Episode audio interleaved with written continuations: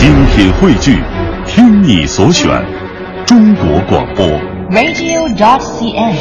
各大应用市场均可下载。各位听友，欢迎您收听孔子学堂节目。那么在上一期节目当中呢，呃，我和杨丽慧老师呢已经讲了，在中国的神话当中，女娲用泥土创造了人类，因此呢，女娲呢也被视为中华民族的伟大的母亲。这是不是也解答了我前面所说过的哈？嗯人身上为什么会能够搓出泥来呢？因为人是泥泥做的，对，所以人得不停的洗澡，嗯是但是总也搓不干净。是这样。不过我也有一个疑问哈，既然女娲都是按照自己的形貌捏造出了一模一样的泥人儿，那为什么世界上的人们在外形上、在肤色上又各不相同呢？嗯，您的这个疑问呢，神话当中也有解释哈。嗯神话经常能解释很多呃生活当中有时候很细小对，很细小、很微的很微小的一些、一些问题，而且它解答的很有趣。嗯比如说刚才您说到的哈，为什么人们啊、在外形上还是会不相同，对吧？啊、神话当中呢有各种各样的解释哈，比如说在啊、河南、四川等等一些地方，它流传着这样的一些神话，它解释的是说，这世界上为什么会有残疾人？嗯说女娲呢，她捏泥人的时候呢，他捏出来一批泥人呢，他就把那个泥人放在那个山洞外面去晾干了，然后再把它收到山洞里去，嗯这个泥人就变活了。嗯有一天呢，他正在那儿晾晒的时候，结果这时候就开始刮风，开始下雨了。哦于是女娲女娲一看到天气变了，她就赶紧想把那些还没晾干的那些泥人，就想往山洞里面去收。嗯结果她这个因为泥人特别多呢，一个人手忙脚乱的哈，弄不及，她就拿了一个树枝呢，就把那些泥人往这个他的簸箕里头去扫。结果在这一扫的过程当中呢，有的泥人就是胳膊断啦、腿儿折啦，还有的什么那个扫帚把眼睛戳瞎啦，嗯呃，有些泥人就成了残疾人。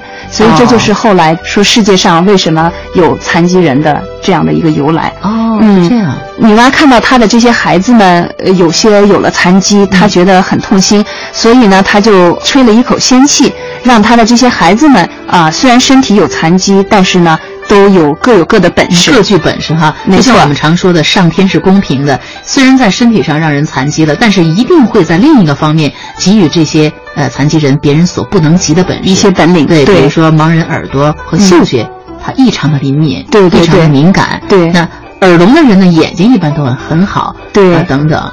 嗯、刚才我们说到，就说像为什么世界上的人还会有不同的肤色哈，嗯在女娲造人的一些神话当中也解释到了这个问题。比如说有一个神话里头讲，女娲呃捏了泥人之后呢，她是用另外一种方法，就是把泥人放在火里面去烧，然后让这个泥人像我们烧陶瓷一样，嗯然后这个泥人烧结实了烧结实了，这个泥人后来就活了哈。嗯对，然后他用这样的办法，但是他一开始烧呢，这个这个火候就太过了。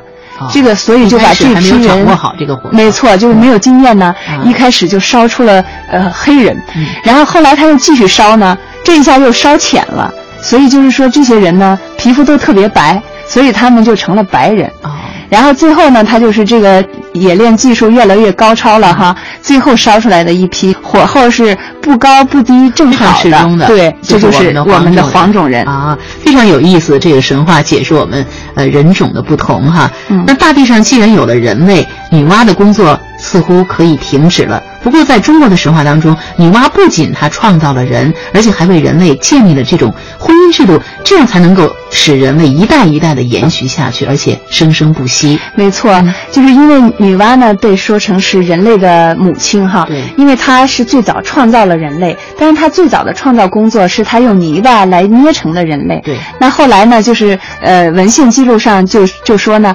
她想着就是自己。老不停的去捏泥人也不行哈，嗯所以干脆就让他捏出来的这个男人和女人呢相互婚配，嗯这样以后造人的事情就不用他自己再去捏了，对吧？然后他就嗯这个事能够永远延续下去。没错，就让人类自己嗯繁衍不息。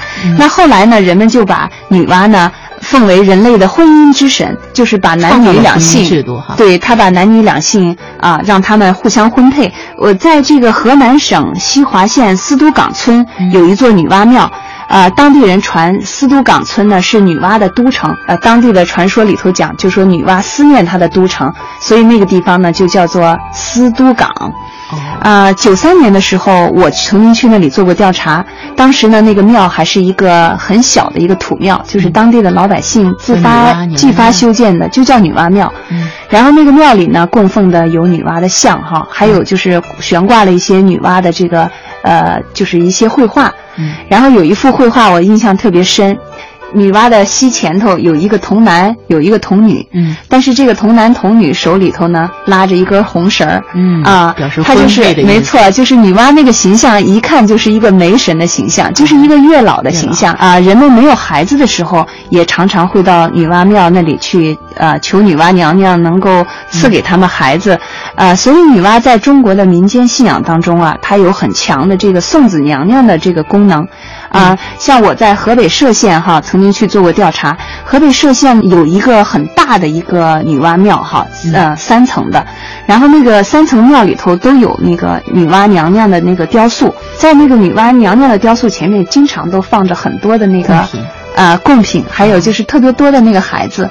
哦呃，以前是小泥人以前说是泥人，嗯现在已经改成漂亮的塑料塑料的娃娃了了啊。对啊，如果有人要求子的话，他会到这里来求一个娃娃回家。如果他要得了孩子呢，他要再把送一他送送回来。对哦，所以一样所以在那里呢，我们会看到女娲的这个膝前哈，总是一大群的那个孩子。嗯所以就是说，在那个地方啊，女娲的这个送子娘娘的功能是非常非常强大的。经变成一个送子娘娘的这样一个形象了。对嗯，对，我们刚才说了，女娲呢，她是用黄色的泥土和水来造人，嗯。而且呢，烧得非常适中的时候呢，那嗯。呃，创造出了我们中国人，所以我们中国人的肤色呢是黄色的，这对个我们很容易能够想象得出来哈。对，嗯。而女娲创造呃婚姻制度，也让男女婚配变成了一种天作之合的这么一个神圣的事情，就好像是上天给予的，嗯是一种恩赐。对，呃，但我也看过有的神话当中说，说人类的起源呢，其实呢是女娲和伏羲这两位始祖共同婚配而创造出来的。我们就来听一下女娲伏羲的兄妹成婚的故事。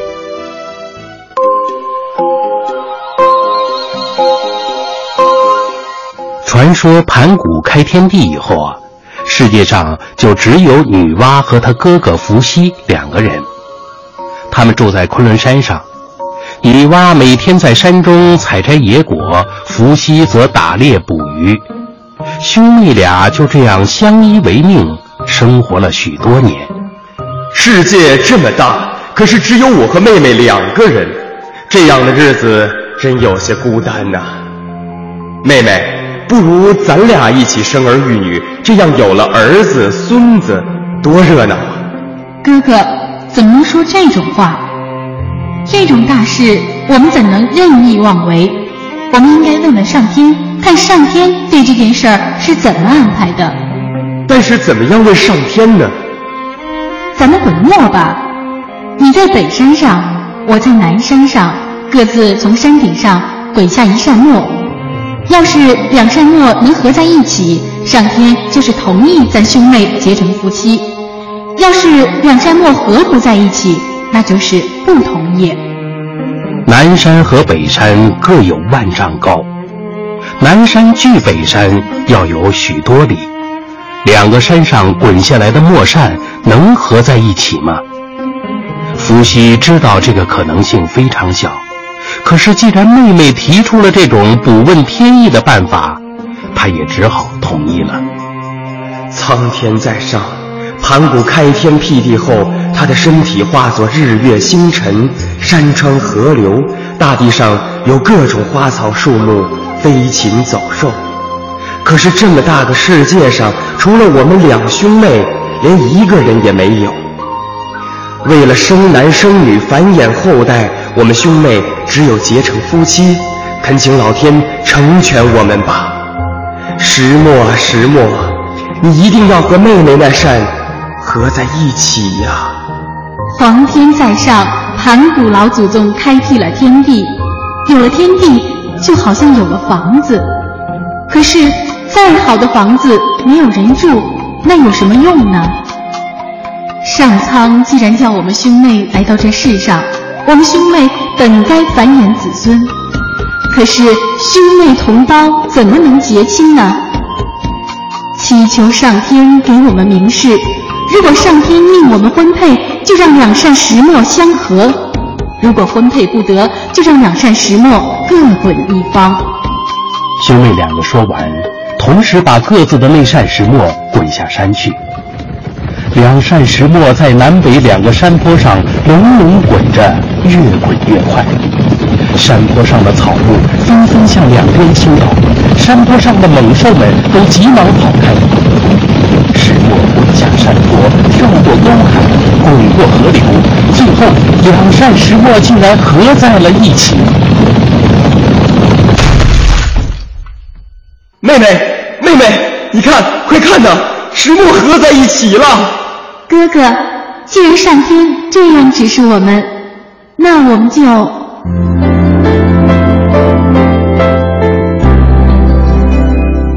伏羲和女娲就这样按照上天的指示结合在了一起。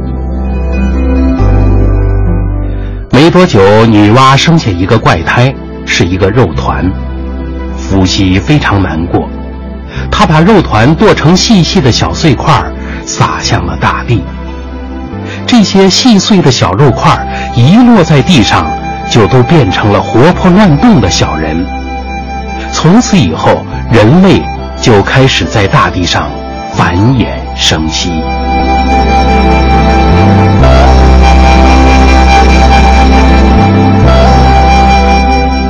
嗯，这个神话中还有一个非常有意思的小插曲哈。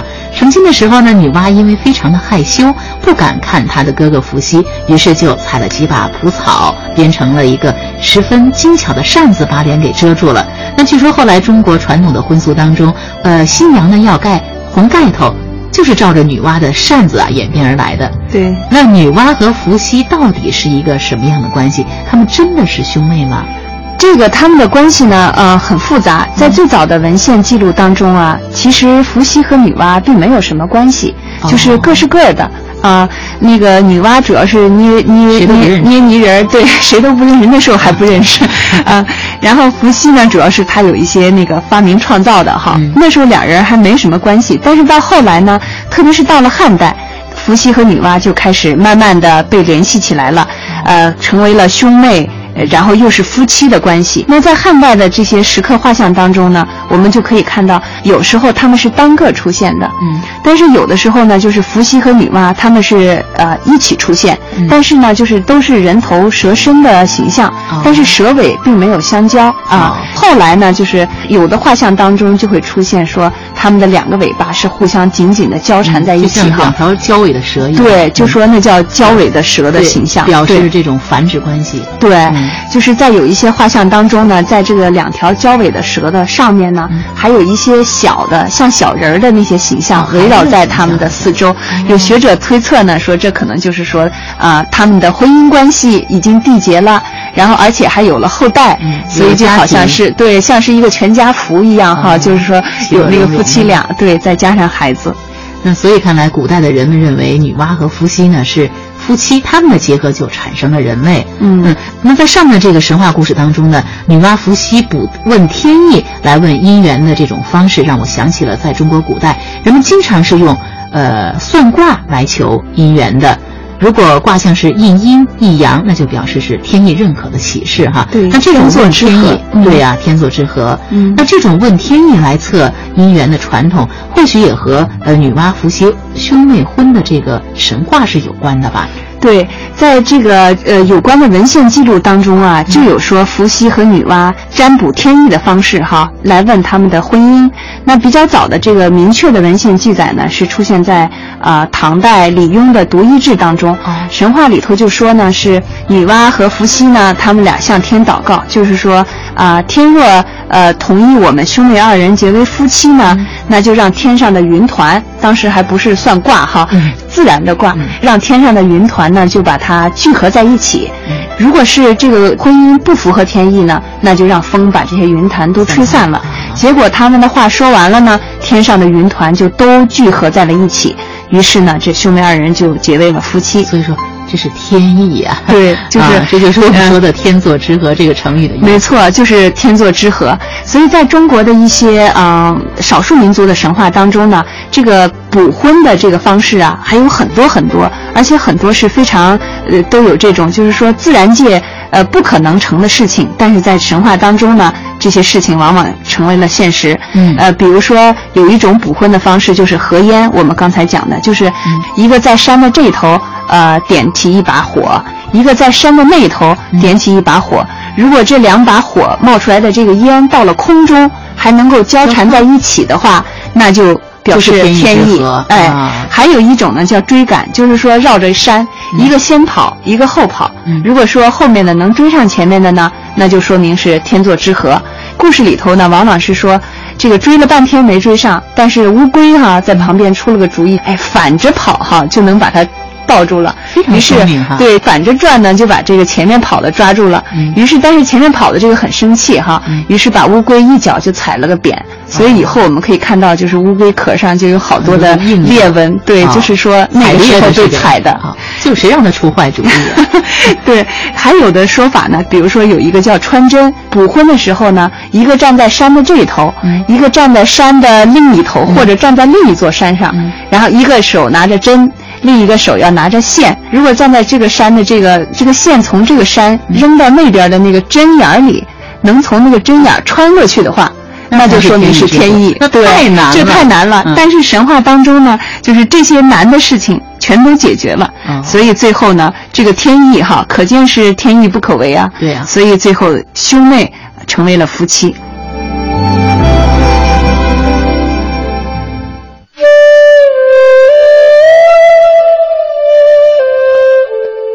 聆听奇幻的中国创世神话，开启华夏文明的古老记忆。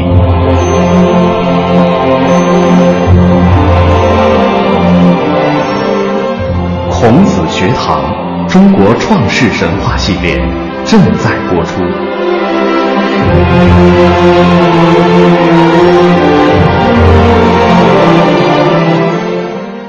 其实现在我们有时候还会有疑惑哈，嗯。比方说，呃，西方传说当中，亚当和夏娃，嗯。即使他们生育了第一代人，嗯。但是第二代人呢，很有可能会出现兄妹婚配啊，或者是姐弟婚配这样的情况，才可能让人类更多的繁衍下去。嗯对。那现在我们人当中说兄妹是不能成婚的，因为它嗯有一个伦理的关系，嗯。啊，它会出现在生理上会出现一些缺陷，嗯。呃，在刚才我们的嗯女娲、伏羲兄妹成婚的故事当中呢，也有这样的一个表达，就是女娲和伏羲按照上天结合以后没多久呢，女娲生下了一个怪胎，是一个肉团。那么这些怪胎又是怎么样变成人的呢？在神话当中啊，呃，这个亲兄妹结婚以后，常常生下的是一个怪胎。这个怪胎呢，有的时候是一个肉团，嗯有的时候是一块磨刀石，嗯还有的时候神话里会讲说他们生下了一条蛇。哦，总之呢，就是说会生下一个很怪的，呃，有的时候会生产这个正常的胎儿。嗯那这个怪胎呢，就是呃，有的人认为是不是一个对他们亲兄妹成亲的一个谴责？就像您刚才说到的哈，这个有一个乱伦关系在这里面，会不会受到谴责？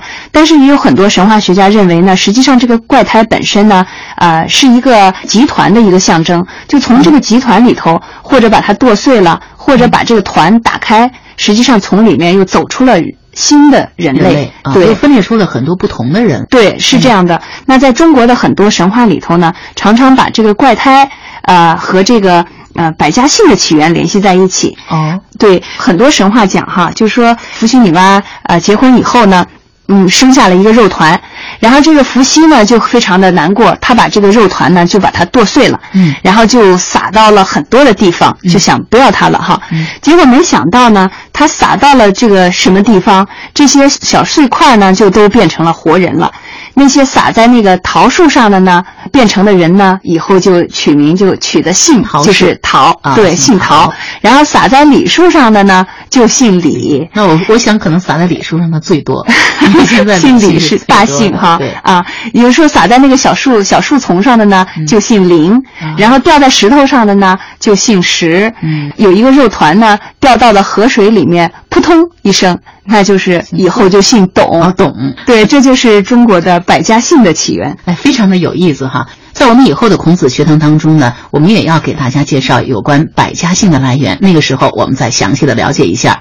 不管是女娲捏泥土造人，还是女娲和伏羲按照上天的旨意结合呢，呃，从而诞生出了人类。总之呢，在中国的神话故事当中，女娲一直都是以一个人类母亲的形象出现的。那在中国上古时代的神话当中，那女娲不仅她创造了人类，还呵护着人类的生长，关心着人类的命运。女娲补天的故事也是其中的一个，嗯我们来听一下。嗯。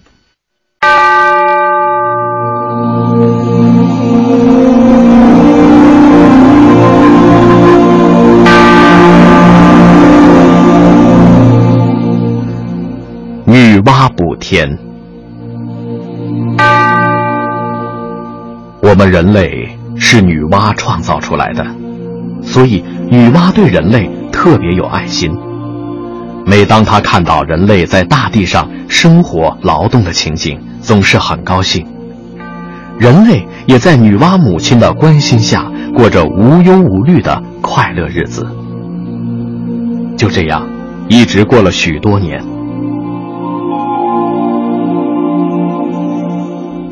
不料有一年，水神共工和皇帝的孙子颛顼打起仗来。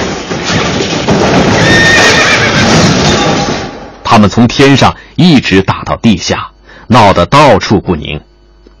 结果颛顼打胜了，吃了败仗的共工不服，一怒之下把头撞向不周山。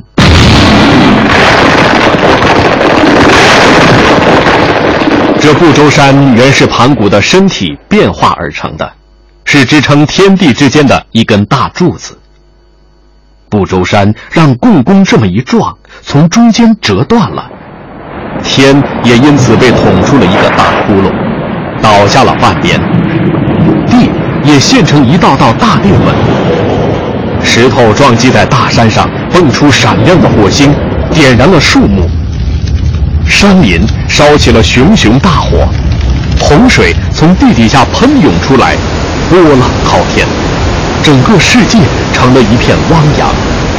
各种野兽、毒虫也趁机跑出来作乱，人类面临着空前的大灾难。人们已经无法生存下去了，他们对着这残破的苍天，呼喊着女娲，希望女娲能来拯救他们。女娲听到人类凄惨的呼救，对自己的孩子们遭遇到如此不幸，感到悲痛无比。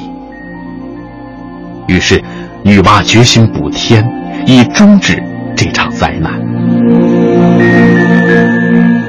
女娲从世界各地选来各种各样的五彩石，架起火，把它们融化成浆，用这种石浆将残缺的天窟窿补好。随后，他又斩下一只大龟的四角，当做四根柱子，把倒塌的半边天支起来。女娲还擒杀了残害人民的黑龙，杀住了龙蛇的嚣张气焰。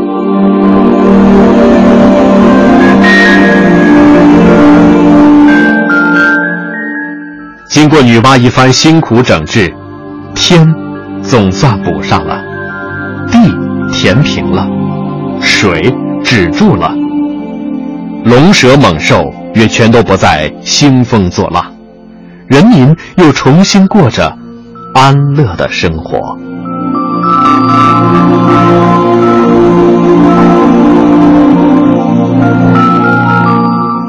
嗯，那么女娲补天以后世界又变成了一个什么样子呢？那么明天这个时间的孔子学堂我们再来接着聊。好今天的孔子学堂到这里就结束了感谢各位收听各位听友再会。再见。